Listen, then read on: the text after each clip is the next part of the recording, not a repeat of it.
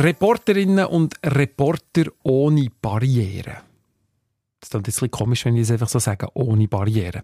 Gemeint damit sind Menschen mit Behinderungen, die die Möglichkeit haben, ohne dass ihnen irgendetwas den Weg versperrt, Barrieren, in Journalismus einzutauchen. Weil es ist eine Tatsache, Menschen mit Behinderungen sind nach wie vor in der Medienlandschaft und an öffentlichen Diskussionen in der Minderzahl. Das Ganze ist ein Pilotprojekt von der Organisation Inclusion Handicap. Acht Frauen und Männer nehmen aktuell an diesem Freizeitkurs teil.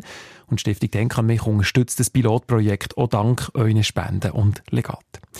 Die angehenden Reporterinnen und Reporter erzählen aus ihrer persönlichen Perspektive über die verschiedensten Themen, die die Gesellschaft bewegt und sie schaffen damit Inklusion.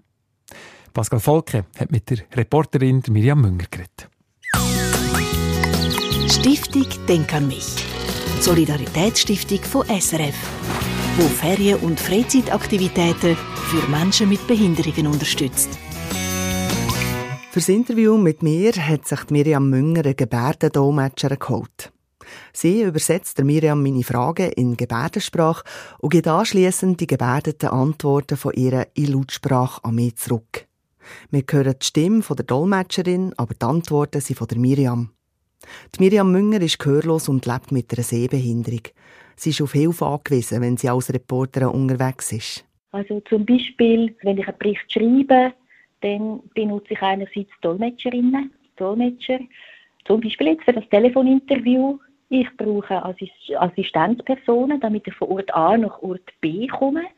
Also die begleitet mich, damit ich den Ort wirklich finde. Plus die Person, die beschreibt mir auch die Umgebung und gibt mir Informationen, die ich aber visuell nicht wahrnehme. Zum Beispiel, wenn eine Person in den Raum hineinkommt oder ähm, wenn die Person aus dem Raum rausgeht, damit ich Zugang zu diesen Informationen habe. Und auch sonst braucht sie einen Haufen Hilfsmittel.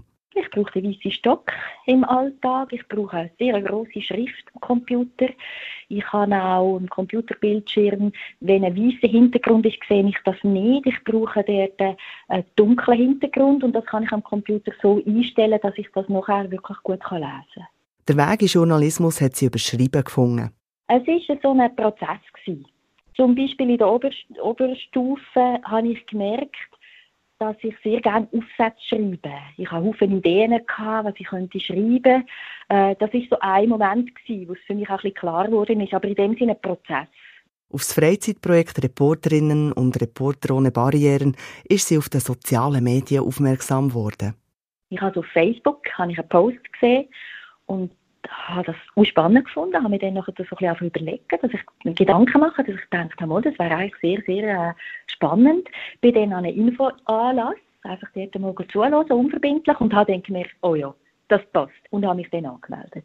Und ist in die Medienwelt regelrecht eingetaucht? Faszination für mich ist, ein Thema können auswählen und dort eine bestimmte Gewichtung auch zu geben für das Thema. Auch ein Thema wirklich gut aufzubereiten. Für Leute, die dann das lesen, für die Gesellschaft, für die Zuhörerschaft, dort auch das Interesse zu wecken, dass sie wollen, den Bericht lesen und sich über das Thema informieren. Und ich finde, das ist immer auch eine Herausforderung.